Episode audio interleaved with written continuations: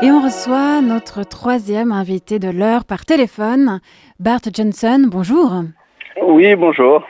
En 2015, tu cofondes la Wild Gallery avec euh, Sébastien Marais. Vous avez actuellement trois espaces d'exposition à Genève, Bâle et Zurich. Alors, vous présentez des artistes confirmés et de jeunes artistes.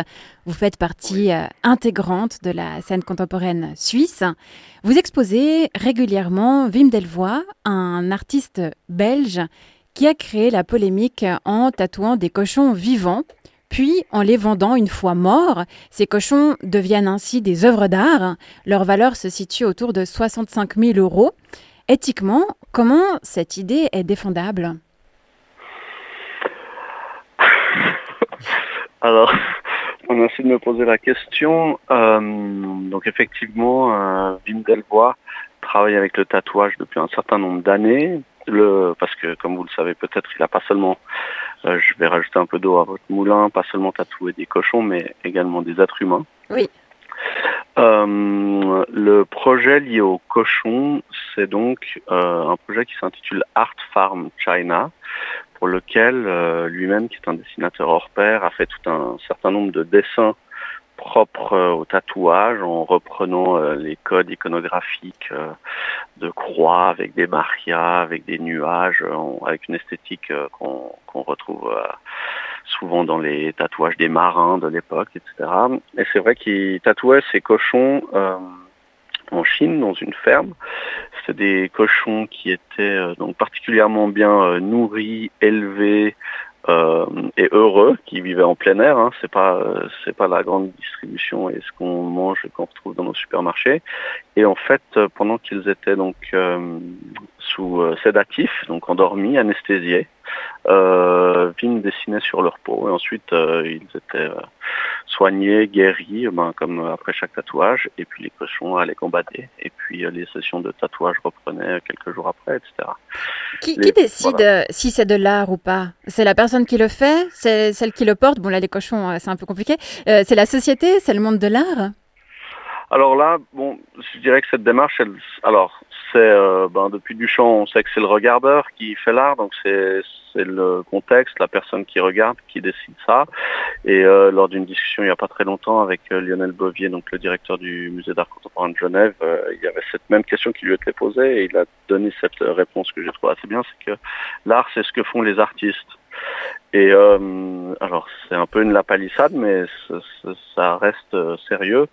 Euh, dans le cadre de, de, la démarche de Vindelvoie, ça allait un peu plus loin, parce que comme vous le savez, il avait fait cette machine cloaca qui produisait du caca en reprenant le système digestif humain, mais par des, par des sortes de machines à laver, à poser aux unes aux autres, avec un, une, un suivi médical et scientifique dans une démarche très très sérieuse.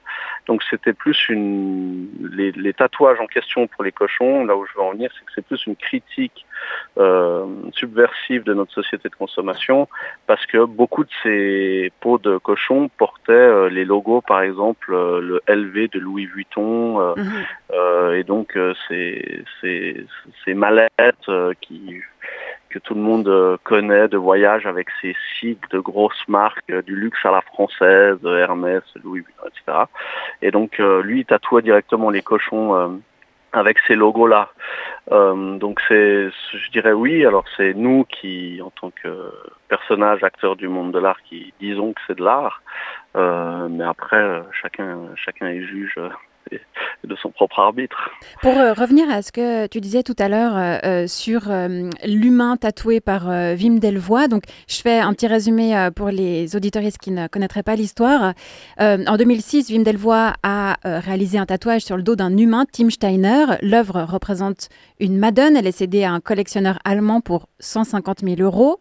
Tim Steiner doit se rendre disponible trois fois par an pour des expositions. Puis, après sa mort, il se fera dépecer. Voilà pour, euh, pour le résumé. Euh, est-ce que, Bart Johnson, est-ce qu'à l'avenir, les tatouages vont survivre à leurs propriétaires euh, de plus en plus?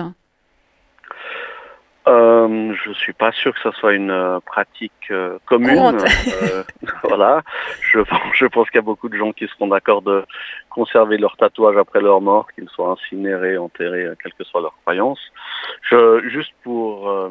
donc, il y a déjà eu en 1999 une, une une performance de l'artiste espagnol qui s'appelle Santiago Sierra, euh, qui est très provocateur, très politique encore aujourd'hui. C'est un travail qui est vraiment important, où il avait demandé dans un centre d'art, je crois, à Salamanca, euh, à des volontaires. Donc euh, il avait trois, quatre volontaires à la suite. Cette performance a été refaite ensuite à plusieurs reprises. En fait, il y a des volontaires qui viennent le dos nu. Donc on parle de ça sept ans avant ce que Wim Delvoye a fait. Et donc lui, pendant cette performance, il trace une ligne sur le dos de, ces personnes, au tatouage, en mhm. tatouant.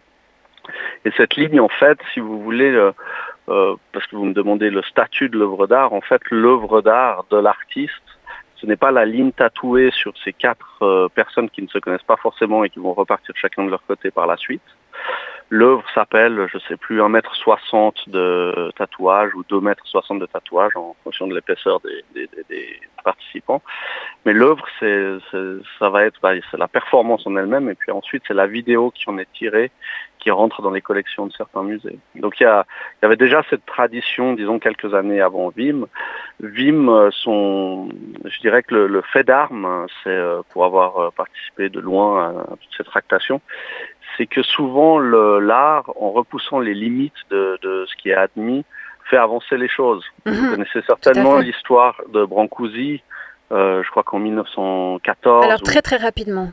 Alors, bah, en fait, il, a rentré sa fameuse sculpture L'Oiseau aux États-Unis à l'Armory Show et les douaniers ont dit non, mais ça c'est une, arnaque. Ils essayent de faire passer de la matière première du bronze qui est euh, qui est taxée comme une œuvre d'art qui est exonérée de TVA.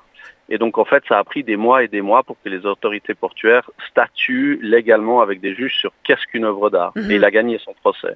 Et là, avec Vim, c'est un petit peu la même chose. Il y a eu énormément d'avocats et de contrats de dire mais est-ce que la personne n'est plus propriétaire de sa peau après sa mort Comment on peut acheter quelque chose dans le futur, etc. Mhm. S'il se suicide, est-ce que si euh, tout d'un coup il décide de casser l'œuvre d'art en se faisant un autre tatouage par-dessus, etc. Oui, ça, rejoint ce que disait notre invité en studio tout à l'heure, à savoir qu'il y a une grosse euh, zone grise euh, légale autour de ça.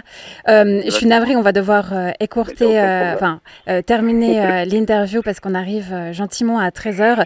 Merci beaucoup Bart Johnson pour, pour cette anecdote et puis ces éclaircissements d'insider. Euh, oui, à vous aussi, apparemment. Merci euh, beaucoup. Au, revoir.